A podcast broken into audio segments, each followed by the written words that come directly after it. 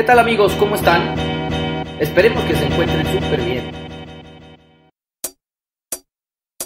Bienvenidos a un nuevo episodio de Espiritualidad y Sobriedad Show, el primer podcast que busca ayudarte a conseguir una vida útil y feliz, mostrándote que cualquier adicción u obsesión que tengas puede ser superada. ¿Qué tal amigos? ¿Cómo están? Les doy la bienvenida, soy su amigo Arturo, a un nuevo episodio, otro capítulo más de su podcast favorito, Espiritualidad y Sobriedad Show este podcast que hacemos con todo nuestro cariño para informarles acerca de la recuperación, las adicciones, espiritualidad, eh, todas las herramientas que les ofrece el programa de Alcohólicos Anónimos y no nada más de Alcohólicos Anónimos, sino de otras cosas. Este programa está diseñado para proveerlos de información que les sirva, ya sea que ustedes tengan alguna duda en cuanto a su consumo o estén pasando ya eh, por el terrible problema que es tener una adicción, alcoholismo, codependencia, adicción al juego, etcétera. Bienvenidos una vez más. Hoy les tengo un super programa porque es el primer programa del podcast en donde nos comparte su historia y obviamente con una historia de recuperación bastante, bastante buena. Una, una mujer, una compañera alcohólica, adicta, perdónenme, una compañera que nos que ha aceptado amablemente eh, la invitación a venirnos a dar unos minutitos de su tiempo para contarnos su historia. Eh, no, se, no se despeguen, escuchen este programa, les va a encantar. Lo estamos haciendo con cariño y con mucho gusto. Pero ya no les digo más, véngase, vamos a empezar. Ánimo, ánimo, ánimo.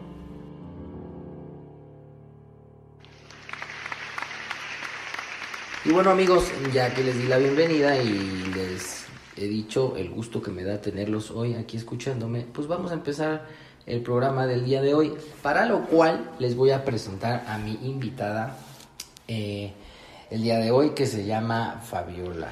¿Cómo estás, Fabiola? Hola, muy buenas tardes. Pues muchas gracias por la invitación y bastante bien y alegre de estar con ustedes, este, exponiendo mi testimonio, pero sobre todo estar entre amigos. Eso, muchas gracias. Qué bueno que te sientes así. Eh, porque además así van a fluir mejor, mejor las palabras, ¿verdad? La entrevista. Oh, este, gracias, Fabiola. Oye, a ver, cuéntame, vamos a empezarle. Eh, tú eres alcohólica, eres adicta, eh, ¿cómo, por qué, digamos que, cuál es el motivo por el cual nosotros te invitamos a, que nos acompañes hoy? Ok, este, yo soy adicta a las drogas, específicamente a la cocaína, y este, y por ese motivo llegué a un grupo de alcohólicos anónimos. Ok. ¿Nos puedes decir más o menos cuánto tiempo llevas conociendo esto? Claro, yo en octubre cumplí, pasado, cumplí cuatro años, estoy muy próxima a cumplir cinco. ¡Wow! ¡Qué buena onda! Entonces, me dices que tú eres adicta a, las drogas, la cocaína en específico. Sí, así es. Y Fabiola, no seas malita, para todo nuestro público, eh, que muchas veces nos pregunta y está, está interesado en, sobre todo en escuchar testimonios de mujeres. ¿Cómo empiezas tú en este mundo de la droga? ¿A qué edad empezaste? ¿Cómo es que te llama la atención ese polvito blanco? ok, este, yo empiezo eh, muy pequeñita a tener contacto con, con la sustancia, no inicialmente con la cocaína, fueron con las anfetaminas.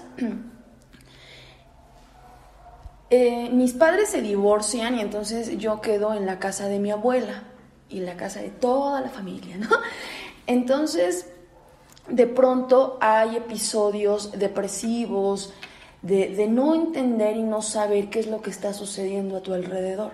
Solamente ves que tu familia está fracturada, que mamá y papá ya no están y a tu cargo, te estoy hablando que yo tendría unos 13, 14 años me eh, a mi cargo quedó mi hermano más chico que yo, un año más chico que yo. Entonces no, no puedes alcanzar a comprender qué es lo que sucedió o qué es lo que está pasando, porque aparte nadie te lo explica. Y pues eh, tuve que, tomar refugio en, las amistades de la calle, más grandes, gente eh, mucho mayor que yo.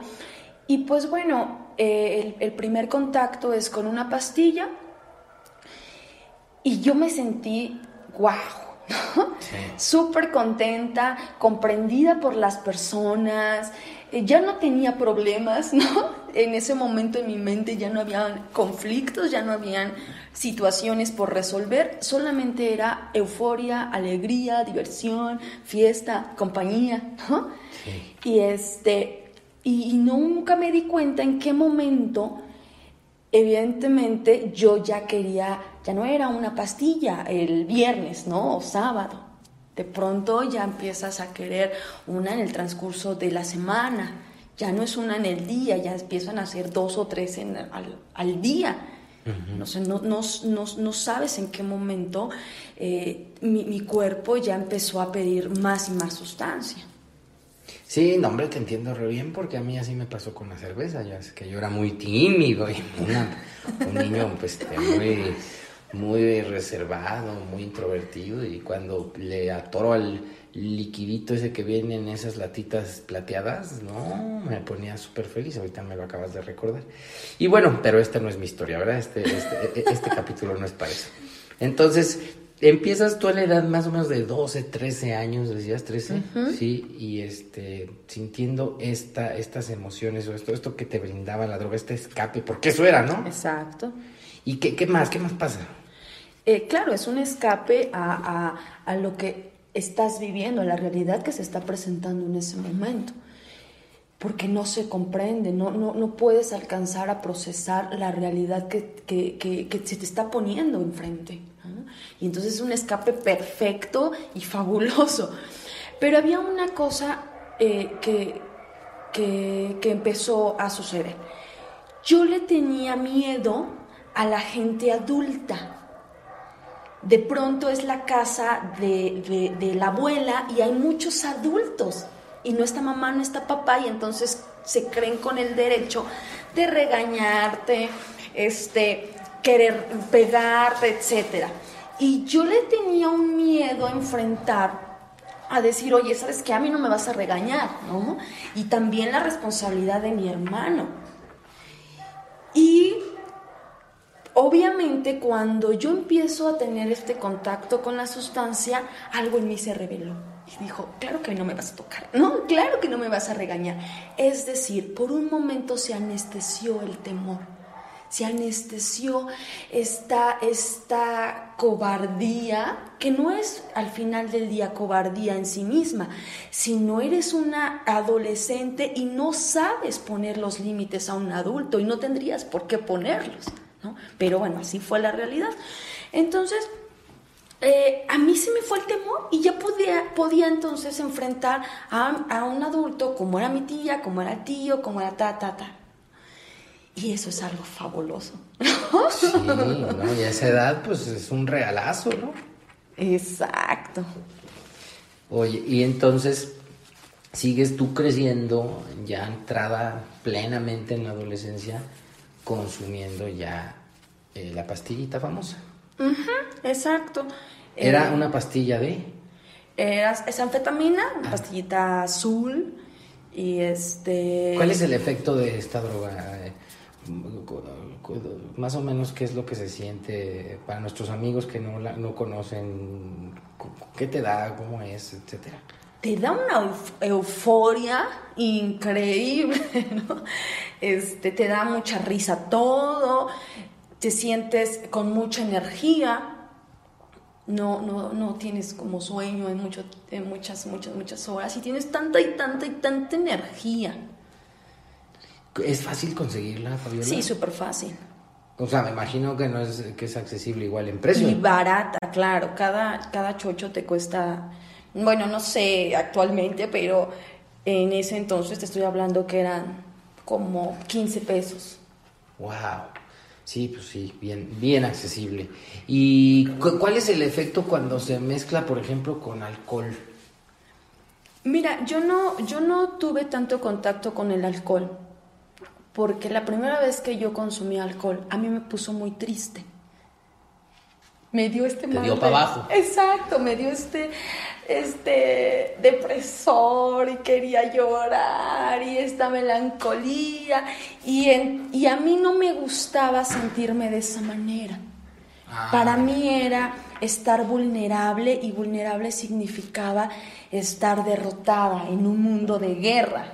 Así percibía la vida, así configuré muchos años la vida como guerra. Y en la guerra pues yo no iba a perder. Y entonces el alcohol dije, no, en mi vida yo vuelvo a tomar alcohol, no es para mí. Pero cuando lo, lo combinas con estas eh, bebidas energéticas como era el Red Bull, Coca-Cola, ajá, wow, explota Todavía más se magnifica el efecto. Claro. Y, y se prolonga. Wow, ok. Bueno, entonces continúas por, la vida ya, pues ya, ya estabas manifestando ahí un tema de adicción, ¿verdad? Porque estabas consumiendo diario y no una. Claro, sí, porque ya no es suficiente. Ya no es suficiente. Y entonces, ¿hacia dónde vas caminando? ¿Sigues, continúas estudiando? ¿Qué hiciste? Sí, continué estudiando. Al principio, evidentemente, no habían tanta, tantos problemas eh, eh, que dejar a la escuela. Para mí era divertido y, estaba alegre y no había depresión y todo estaba contento. El problema es cuando yo salto hacia la preparatoria y me pongo en contacto con la cocaína. Mm. Em, evidentemente una persona mucho más grande que yo. Eh, me dio miedo al principio, dije, ¿qué es esto? ¿Cómo se hace? ¿no? Pero una vez que hizo el efecto, la sustancia, no, bueno, me voló la cabeza, literal, porque yo en ese, así, en el instante en el que, en el que inhalé, se fue el temor, en el instante me sentía tan poderosa, toda la ira acumulada la podía sacar sin problema alguno. Podía eh, pegarle a alguien que estuviera enfrente de mí sin que a mí me doliera, aunque me pegaran, o sea, no, me, no, no, no sentía. Y esta, y esta cuestión de no sentir a mí me hacía sentir tan poderosa, tan fuera de la realidad, porque al final del día vas comprendiendo que lo que no quieres es sentir, sentir el dolor de tu realidad, de lo que en realidad está sucediendo en tu entorno. Sí. Y lo que hace la sustancia es quitarte estas sensaciones y darte otras totalmente fantasiosas, pero te las da por un momento. Y ahora sí empecé a tener problemas ya en la escuela, empecé a vender cosas de mi casa, este, a juntarme más y más con gente que no debía juntarme. Y ya empecé a tener problemas. Fíjense amigos, qué importante es que me parece que es Fabiola la primera persona que nos está hablando de eso en sí. Es decir, ¿cuántas veces no en los grupos le damos la vuelta a, contar historial y aventuras y todas las cosas que nos sucedieron? para no tener que reconocer lo que ella nos dice con, pues, una facilidad que, yo admiro, la verdad. O sea, ¿cuál es el efecto de la sustancia? Ese efecto liberador de temores, de resentimientos, de ira, de muchas cosas que trae uno guardadas. A mí me está gustando mucho el programa de hoy porque nos estás hablando, me parece que con la pura neta, mi estimada Fabiola. Entonces, quiero que me sigas contando ya hiciste contacto con la sustancia, la cocaína, en esta ocasión cocaína. Ya estás en la prepa. ¿Cómo te afectó? ¿Qué pasó con tus calificaciones, con tu entorno? ¿Qué pasó con tu familia ya en esa, eh, ya cuando estabas subida en ese tren? Em, mi, mi mamá pues estaba aún ausente, mi papá también, pero empezaron a haber cada vez más problemas porque a mí la sustancia empezó a hacerme estragos de alucinaciones auditivas y visuales. ¿Qué tanto consumías? Eh? Ay, Dios. Es que uno es medio atascado. No, bueno. tablas, dijo el otro. Todos, aquí no, no, no, no ha habido uno que no, ¿verdad? Pero sí, en un, en un día regular son, digo. Eh sin atascarse demasiado.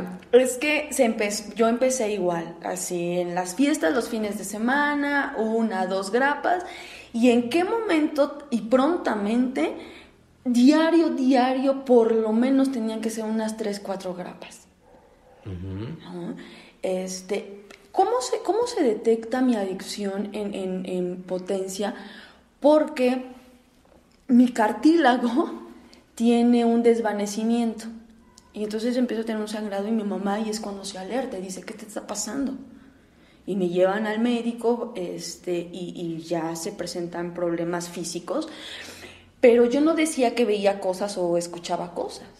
Y eso era real. De pronto estaba en la escuela o en la calle y ya veía cosas, escuchaba cosas que no existían y que los demás evidentemente pues ni enterados y se burlaban de, de, de mi hijo que gigante o cosas así, ¿no? Y este, eh, evidentemente llega el punto donde me, me, me, dan de baja de la escuela, me meten a un tratamiento en el, era menor de edad aún, en el Navarro, en el psiquiátrico eh, Navarro, que es para menores de edad, y ahí empiezan mis tratamientos, desgraciadamente fallidos porque yo no podía reconocer que yo tenía un problema con la adicción. Porque para mí y para mi papá, una mujer no podía tener problemas de adicción. Claro. Eso era para los hombres, eso era para los hombres que estaban en las esquinas taloneando y moneando, pero no para una mujer. Y tú compras eso, o sea, yo lo compré y decía, sí, claro, yo no puedo ser una, una adicta, por mucho tendría una depresión crónica o algo así, ¿no? pero no una adicción. Y mi psiquiatra me empezó a mandar medicamento, el cual yo muy habilidosamente cambiaba por grapas. Ay, Entonces cambiábamos unas cosas por otras. Ah, Porque hay gente que le encanta el ya te medicamento. entendí. Compraban el medicamento, en lugar de tomártelo, lo cambi, se lo cambiabas a otra persona que le, que le, da, que le gustaba que le diera para abajo la sustancia. por Los que depresores. arriba. Uh, ya, qué chulada, ¿qué más? Sí, entonces pues así empezó mi madre a financiar. este, y, y, pues en realidad nunca hubo un tratamiento eh, que combatiera o que pudiera darnos el conocimiento acerca de las adicciones. Hubo un tratamiento, pero la psiquiatra insistía en que era una, un cuadro depresivo. Eh, entonces, pues bueno, yo compro la idea de que no soy adicta. Y así me la sigo pasando. Y entonces dejé de consumir como por meses. Consumía, no sé, dos meses así horriblemente y dejaba de consumir otros dos. Y entonces yo decía, ¿ves cómo se lo puedo controlar? No es un problema, puedo dejar de consumir dos meses. Que esos eran el infierno, claro. Sí, claro. Sí, sí, sí. Es el infierno. Pero puedes, ¿no? Y otra vez consumía y dejaba. Volvía y dejaba. Y así me la pasé por algunos años. Este, hasta que me encuentro que estoy embarazada y pues tengo que dejar la adicción porque el, médico dijo, pues es que tienes que cuidarte y shalala. y- Pero cuando nace mi hija, yo dejo de consumir casi un año y vuelvo. Y vuelvo a consumir. Nunca dejé un periodo eh, razonable para creer que podía recuperarme. Jamás. Porque no puedes recuperarte ni siquiera de algo que tú no aceptas que tienes, ¿no? Sí. Si no aceptas que hay un problema, pues entonces no buscas una ayuda. Para mí el problema eran las demás personas. Era mi mamá, era la pareja, era mi papá, era mi hermano, todos eran el problema. Yo no. Y así entonces empecé a vivir. Ok. Fíjate que otra de las cosas que hay que checar, amigos, de la historia de Fabiola es que las similitudes entre el consumo de diferentes sustancias, ¿no? O sea, yo me reflejo mucho también en esos periodos de abstinencia forzados, forzados por el temor o porque la última borrachera había estado muy agresiva, muy violenta y que ya había acabado sangrado o detenido o algo po- por el estilo. Y que entonces en base a ese temor estaba yo seco unos dos, tres meses y eso en lugar de contribuir a mi recuperación me daba fuerza y me, ponía otra vez del lado de la autojustificación diciendo, pues ya ves como si puedes. Y lo que quiero o lo que trato de decir con esta intervención es a ti que nos estás escuchando, a la persona que nos estás oyendo, pues nomás cámbiale, ¿no? Marihuana, pastillas, este, cocaína, alcohol en sus diversas presentaciones, eh, o la sustancia que te, que te, a ti, pues a ti te haya enganchado, o también he escuchado, ponle juego, ¿no? Este, ponle ir al casino nada más, dos, tres meses, una semana, dos, no van y luego regresas. Entonces, pues hay que estar atento a esas similitudes de la historia de, Fabiola. ¿Qué más pasó, Fabiola? Está muy interesante el programa. Por favor, síguenos platicando luego qué pasó después de ese año forzado de, abstinencia cuando nació tu bebé. Pues yo dejo a mi hija, yo dejé a mi hija con su papá los primeros tres años. La veía, pero yo la dejé a su cargo porque yo no sentía eh, esta conexión que, que, que hablan muchas personas que tienes con tus hijos, yo no la sentía. Es muy cierto cuando dice que el alcohol, la sustancia, va arrebatándote todas las cosas que valen la pena en la vida.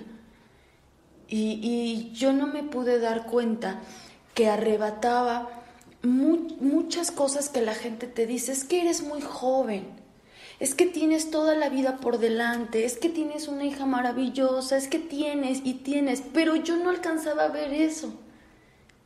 Para mí, eh, lo único que yo quería, estaba tan enojada con la vida, tan enojada con todas las personas, sentía tanta ira en mí, que yo lo único que quería era estar confrontando y confrontando y confrontando y confrontando con todo el mundo.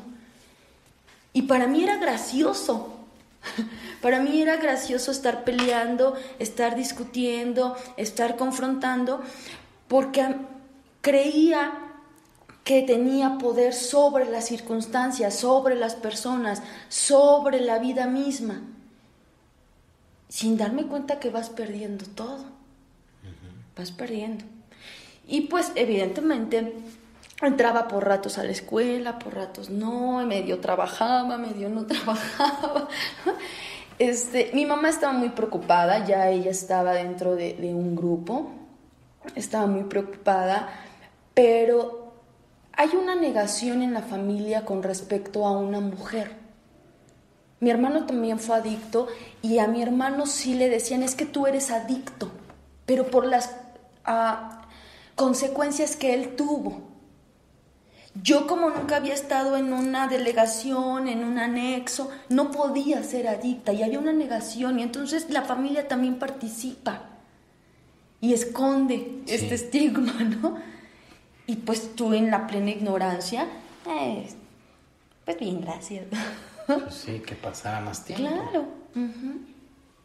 Oye, y al final me imagino que tuvo a ver, como la historia de muchos de nosotros tuvo que haber episodios ya dolorosos en los cuales pasaste de pues de llevártela así campechanona al sufrimiento, ¿no? Ah, bueno, claro, hay, hay muchos de, nosotros, los que somos adictos o, alcohólicos, hablamos de cosas de pronto bien chuscas o extraordinarias o alegres, pero eh, entrar al terreno del dolor o de lo que nos ha eh, traído la adicción, poco se habla en realidad, ¿no? Y claro, por eso te decía, va, aniquilando muchas cosas en tu vida. Eh, yo recuerdo una ocasión, está mi hija muy pequeñita en su cuna y yo partiendo en su buró, este, y inhalaba, inhalaba, inhalaba. Y yo decía, pero ahora sí, te, te prometo que mañana, o sea, voy a cocinarte te, voy a bañar y te voy a arreglar y charala. Quien ha vivido una cruda de coca, tú al otro día no tienes ganas ni de ver la luz del sol. no, no tienes ganas de nada. Entonces todas esas promesas se quedan ahí, en el vacío. Y a mí me daba tanto dolor recordar estas promesas y este sentimiento de por qué no puedo amarte más que esta sustancia. ¿Por qué no puedo atenderte más que a esta sustancia? ¿Por qué? ¿Por qué esto me atrapa en todos los sentidos, económico, moral, internamente, mentalmente, que tú, que verte crecer? Y eso era muy doloroso para mí. Muy, muy doloroso. Independientemente de, las crisis de mi mamá, de las crisis de mi hermano, de mi papá. No, a mí mi hija eh, no podía entender por qué no la amaba más que la sustancia.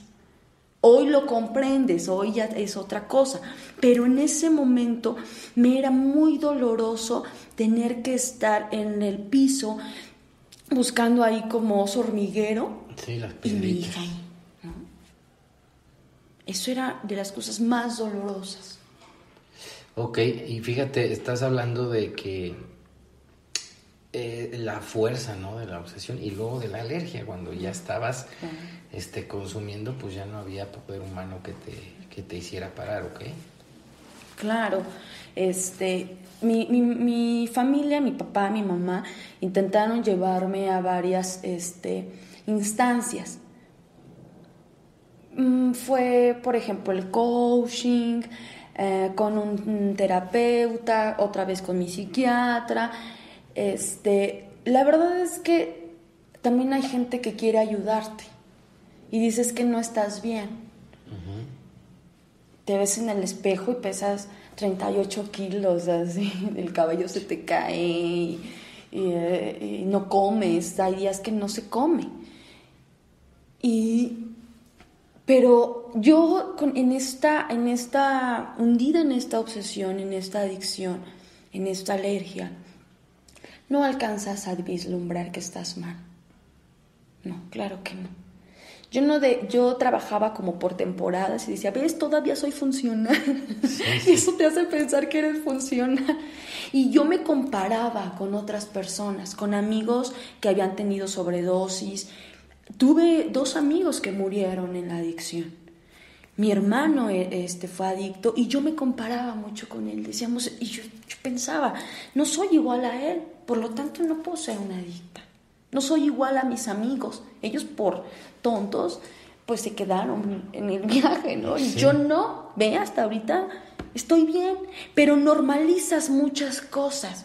Normalizas tener insomnio, normalizas no comer, normalizas tener pesadillas, se normaliza este, comerte las uñas. Vivir con miedo. Vivir con, temor, con estos delirios de persecución, de ya me están viendo y, escóndete, escóndete. Sí, claro. Y se normaliza y tal pareciera que, es, que, que, es, que todo el mundo lo acepta, pero no lo es. Y aprendes a vivir con eso como si fuera muy, este, muy grato y muy sano pero no es así. Sí, se vuelve este infierno, se vuelve parte de tu vida. Oye, Fabiola, ¿y cuándo es cuando ya mm, ese punto de quiebre donde me imagino que algún familiar, o no sé si habrías sido tú misma la que pidió la ayuda, o cómo estuvo en el punto en donde me comentabas que te internaron o te llevaron a algunos lugares? ¿Cómo es esa parte en donde empieza la búsqueda de la salida? Sí, a mí me internaron dos veces en el hospital psiquiátrico. Este, la tercera ya no, como ya era mayor de edad, ya no quise internarme, me fue este consulta externa. Eh, no, en realidad no fue porque yo quisiera ayuda.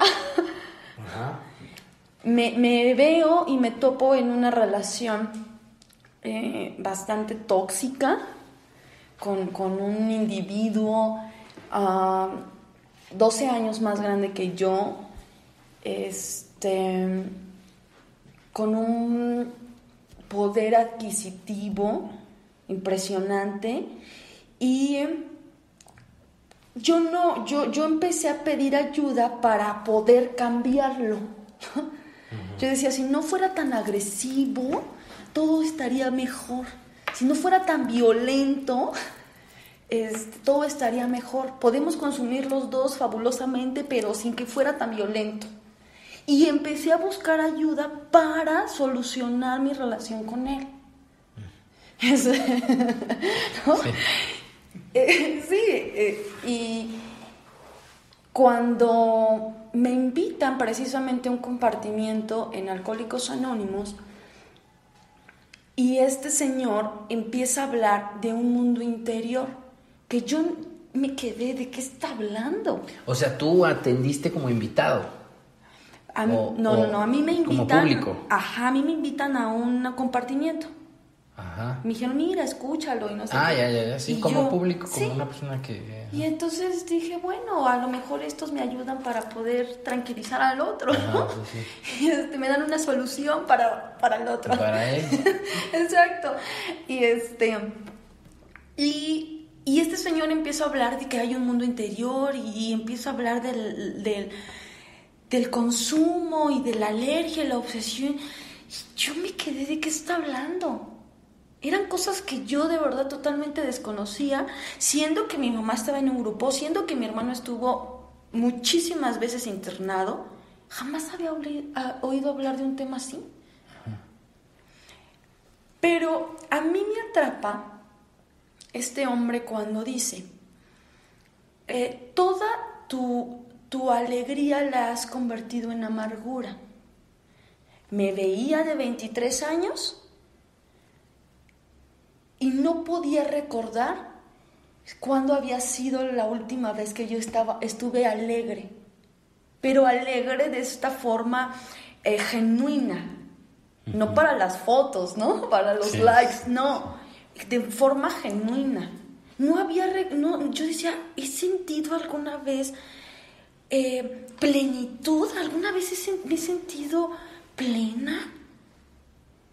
Y, yo solamente me recargué en, el, en, en la silla y lo único que quería era consumir, consumir hasta morir. Yo no quería eh, despertar, no quería volver a despertar.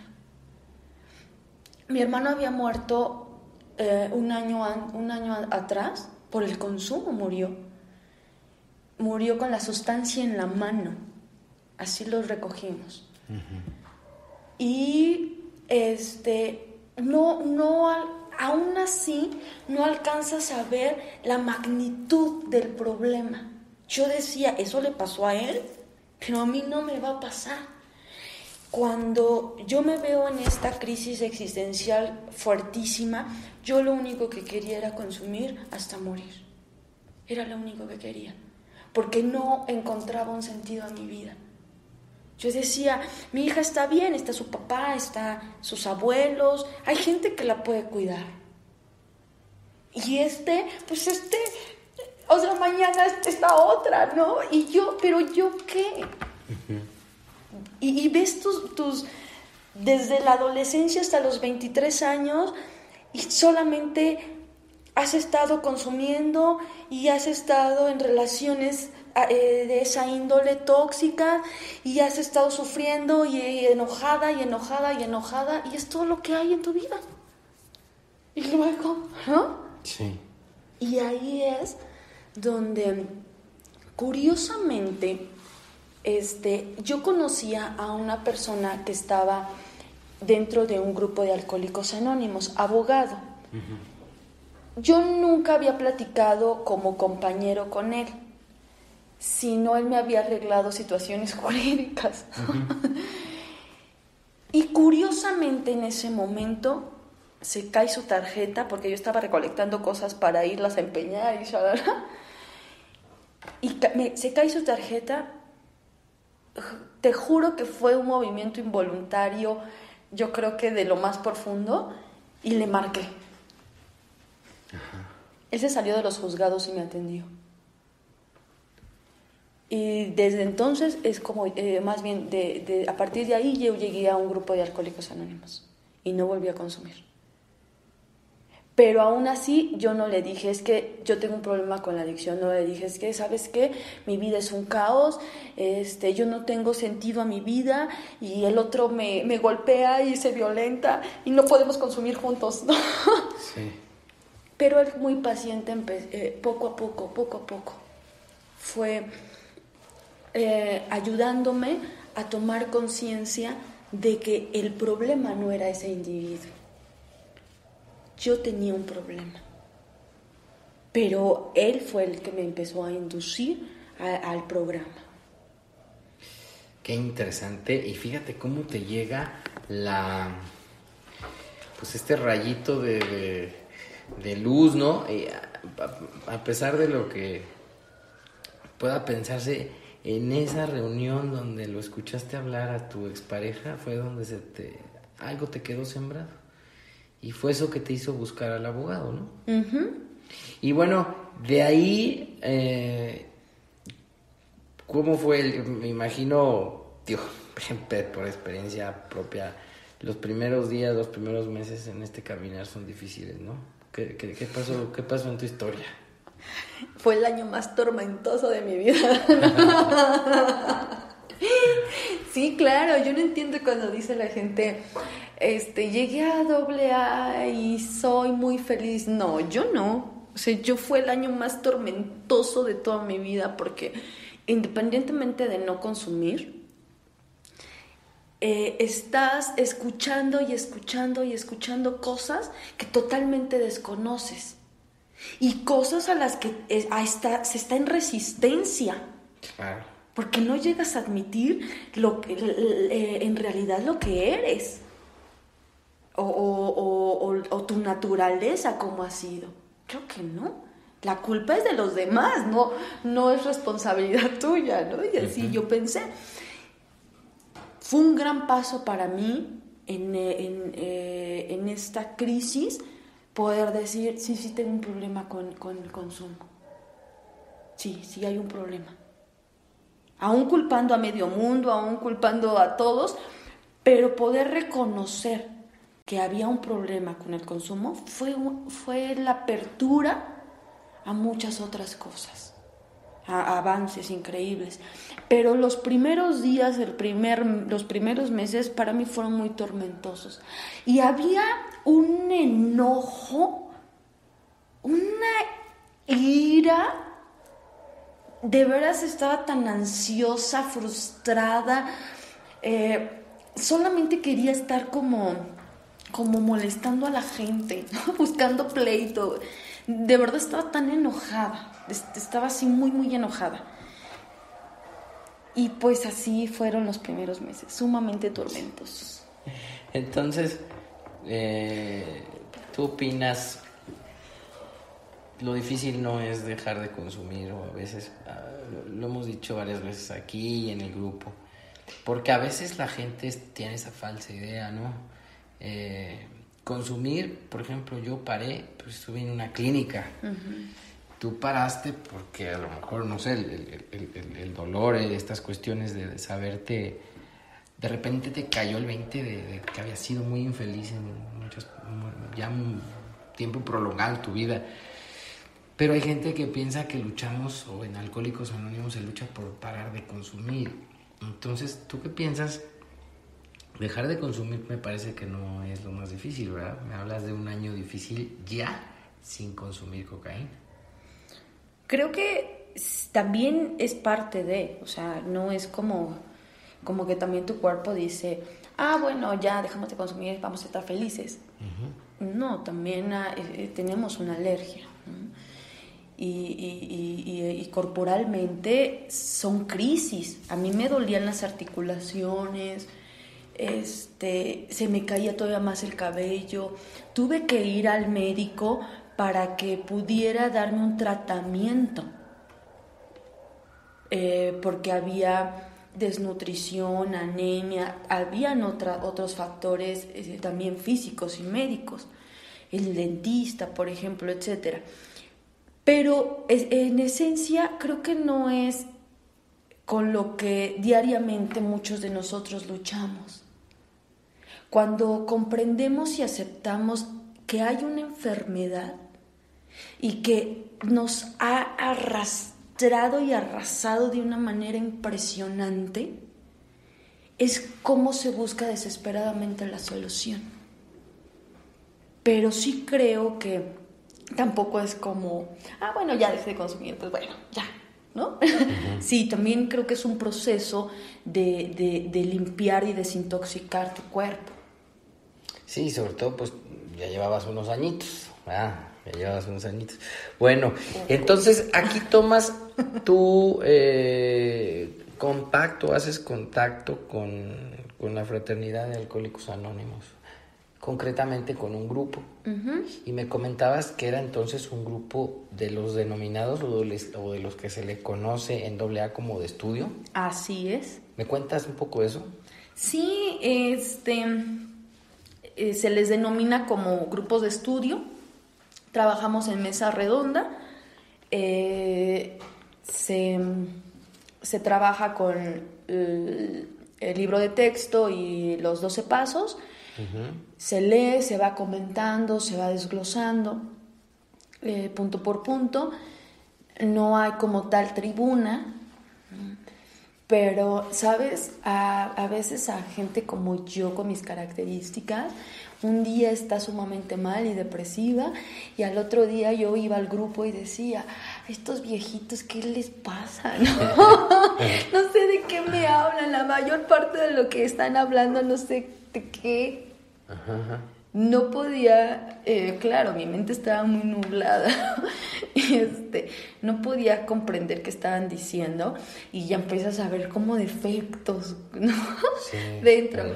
Pero bueno, prontamente eso se tiene que, que acabar. Y ahí es donde tú encuentras, después de la cuestión de la abstinencia que te pegó muy duro físicamente, empiezas a encontrar en un grupo de alcohólicos anónimos de estudio, leyendo, repasando, reflexionando lo que dicen los libros, empieza, empieza, te empezó a llegar un poquito la paz mental, empezaste a sentirte mejor. Pues el primer año no hubo paz mental, no, no hubo paz mental el primer año. Hubo mucha em, introspección, sí, autoobservación, autoanálisis, obligado. este, por, mi, por mi padrino. Eh, la verdad es que él era muy insistente. Mm, a ver, Fabiola, y, reflexiona esto, y a ver, vamos a leer esto otro. Pero evidentemente la lectura de la, del texto, la lectura de los 12-12, eh, el ir desmenuzando, claro que me, me ayudaron mucho sobre todo a la comprensión de, lo que se trataba mi enfermedad, de lo que yo estaba viviendo y de lo que iba a vivir también. Paralelamente me, encontré como a los, no sé, como a los nueve meses de que llegué, me encontré con un amigo, este, también de AA, y me llevó a la cábala y pues tampoco entendía nada por, lo mismo, pero sí algo me empezaron a, inculcar ahí. La respiración, ejercicios que empezaron a calmar un poco la ansiedad. Y eso me ayudaba a cuando iba a las juntas poder respirar y abrir mi mente. Eso sí lo recuerdo. Claro, sí, sí, sí, sí. Y obviamente con, con también este, ayudó mucho el medicamento, empecé a, entrenar y a comer diferente. Por eso digo, fue como muy integral todo lo que empezó a, suscitarse. Pero sin duda alguna, tanto los compañeros de grupo como mi padrino empezaron a este, cercar de alguna manera, o sí, cercar la contención para poder eh, para poderme ayudar a comprender de qué se trataba la solución, cuáles eran los pasos a dar, sin duda alguna. Es bien interesante lo que nos dices porque nos damos cuenta que la recuperación viene de la mano de otras, tal vez otras disciplinas. Es muy importante el punto de vista médico, el físico me Hablabas de que empiezas a entrenar, a hacer ejercicio, a alimentarte mejor, todo de la mano, pues eh, esta constancia que tenemos que mostrar a, las juntas, la de la asistencia a las juntas, eh, tal vez este, en otros compañeros, en otros casos, pues los psicólogos, los psiquiatras continúan haciendo un, pues un papel importante y, y un poco eso es lo que me dices, ¿no? Que fue como muy integral tu recuperación y se fue dando. Y Fabiola, pues para, para, ir concluyendo el episodio de hoy, eh, que me encantó, ya que está muy interesante todo lo que nos contaste, eh, quisiera que me dijeras, después de, de, esa historia que nos platicas y de que en algunos puntos sí se puso, se puso fea la cosa, este, ¿cómo, cómo, cómo vives hoy? ¿Cómo vives hoy en todos los sentidos? Yo te veo muy bien, aquí, eh, aquí teniéndote aquí cerquita, te veo muy bien. Eres una persona radiante, eres una persona que proyectas buena vibra. Eh, pero me gustaría que le dijeras a la gente que no te puede ver qué es lo que, cómo vives eh, actualmente después de vivir ese, infierno, después de pasar por ese periodo difícil de la recuperación que nos hablabas. ¿Cómo vives hoy ya casi ya cinco años de estar en el programa?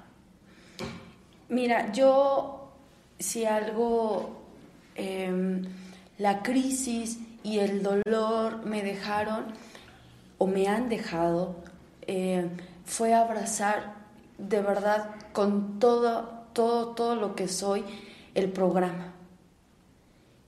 Porque de verdad fue muy doloroso no poder accesar al, poder de decir, no quiero esta relación, no quiero consumir, fue algo muy difícil de dejar. Fueron cosas eh, que, me trajeron mucho sufrimiento. Cuando tú abrazas eh, eh, los pasos, cuando abrazas, también te reconcilias con esta con esta enfermedad y entonces accionas tu, solución, accionas la solución que nos ofrece este AA, bueno, pues la abrazas con todo lo que eres, con todo. Y yo el día de hoy, si algo estoy sumamente agradecida con Dios, con mis compañeros, con el programa y con, todo, con toda la vida en sí, es que yo duermo, yo duermo, tiene mucho tiempo que no tengo insomnio, mucho tiempo que no me peleo con las personas, eh, pero me reconcilié conmigo, me he reconciliado conmigo, poco a poco. O sea, no ha sido como de un día o ya la otra semana ya estaba contenta conmigo, no. Ha sido una reconciliación gradual con mi vida, con mi pasado, con mi entorno, con mi realidad.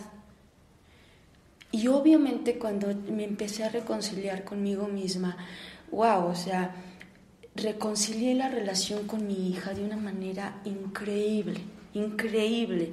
Hoy con, mi hija ya tiene casi 12 años, ¿no? Y, este, y tenemos una relación preciosa. La amo y la respeto mucho, pero también me he aprendido a amar y a respetar.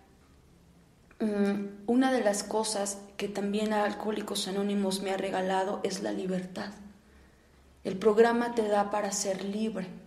Libre no nada más de, de ya no estar pidiendo permiso, ¿no? A las no, no, no hablo de esa libertad, sino la libertad en la manera de pensar, en la manera de que también te permite ser vulnerable y no por eso este, eh, se va a acabar el mundo y no por eso te vas a sentir nada. No, otro tipo de vulnerabilidad. A tener amigos, a tener compañeros.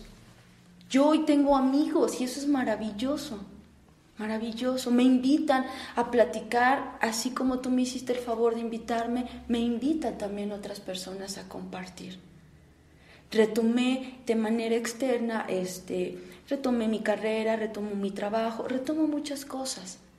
Pero lo más importante para mí que, que, hoy vivo es que duran mucho menos las crisis. No es que desaparezcan, no es que ya no haya crisis en la vida y que todo esté perfecto, no.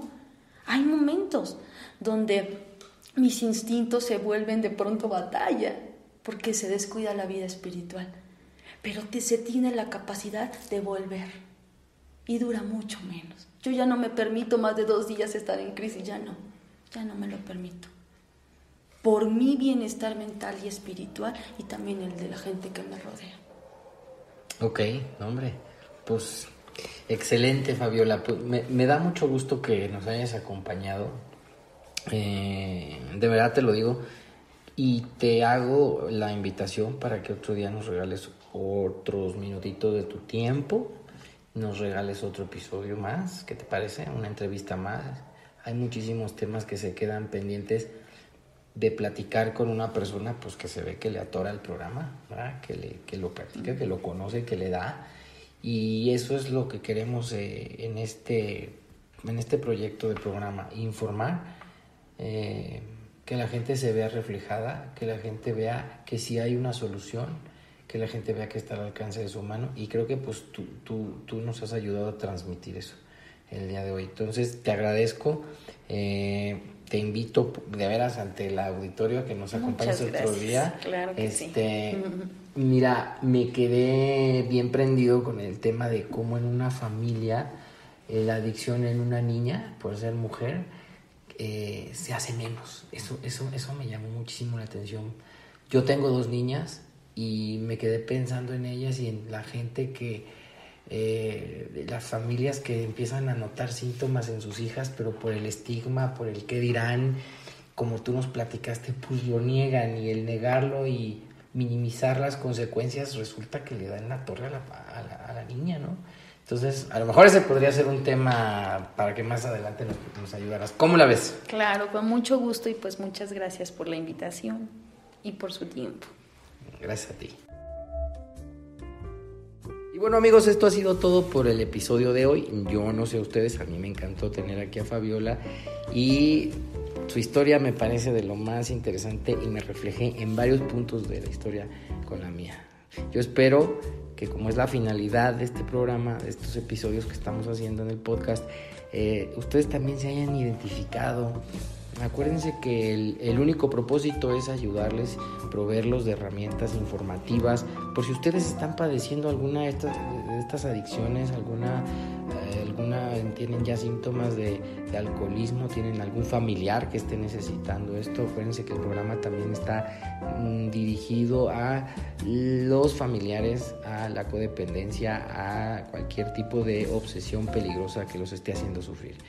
Eh, me voy a despedir pidiéndoles que por favor nos sigan en redes sociales. Eh, seguirnos en redes sociales nos motiva mucho a nosotros para seguir pensando en nuevos invitados, en nuevos programas, en nuevos temas, seguirles dando a ustedes información y más programas novedosos y que les gusten. Eh, por favor síganos en las redes sociales y denos manita arriba, like o como le quieran decir. Nos encuentran en Facebook, en Twitter, en Instagram y YouTube eh, como espiritualidad y sobriedad todo junto. Eh, por favor, encarecidamente les pido, eh, síganos en nuestro canal de YouTube. No cuesta nada, nomás pónganle seguir y eso nos motiva a nosotros, como les digo, y nos da, nos da mucha alegría saber que cada vez más gente está escuchando el programa. Por otro lado, les pido y les agradezco al mismo tiempo sus comentarios, preguntas, todas los, pues, las expresiones hasta de, cariño que nos hacen llegar a nuestro correo electrónico que es espiritualidad y sobriedad, todo junto, arroba gmail.com, espiritualidad y sobriedad juntito, arroba gmail.com para aquellos a los que les gusta el English. Y bueno, eh, no me voy a despedir sin antes decirles, escuchen los programas a través de las plataformas Spreaker, iTunes y Spotify. Y nos encuentran con el eh, símbolo amarillo, con el, microfonito adentro, todo espiritualidad y sobriedad junto. No está muy difícil encontrarnos porque no hay otro, no hay tanto este programa como el que nosotros estamos haciendo. Eh, lo van, no le van a batallar, lo van a encontrar fácil, pero por favor háganlo, escríbanos, síganos escuchando y coméntenos lo que les gustaría escuchar, las dudas que tengan. Yo por lo pronto me quedo con otra invitación para nuestra invitada de hoy, para que pronto nos venga y nos comparta su modo de vida, cómo, cómo le ha hecho en estos años que lleva de sobriedad, cómo usa los pasos, qué tips nos puede dar para continuar en la recuperación. Me gustó mucho el programa de hoy, lo vuelvo a decir, y, los, y les pido por favor, escríbanos, síganos y ya sin tanto choro, pues me despido, que Dios los bendiga, les mando un abrazo fuertísimo y ya saben, ánimo mi gente, ánimo.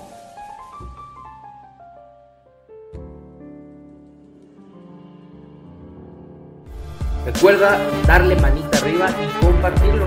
Alguien podría necesitar. Por favor no dejes de suscribirte a nuestro canal.